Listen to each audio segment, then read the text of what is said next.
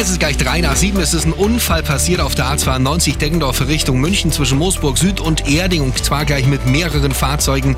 Da bitte aufpassen. Aktuell ist die linke Spur blockiert. Kommen auf die A94 Passau in Richtung München zwischen Lengdorf und Paarstetten ein Pannenlaster. Der steht auf der Standspur.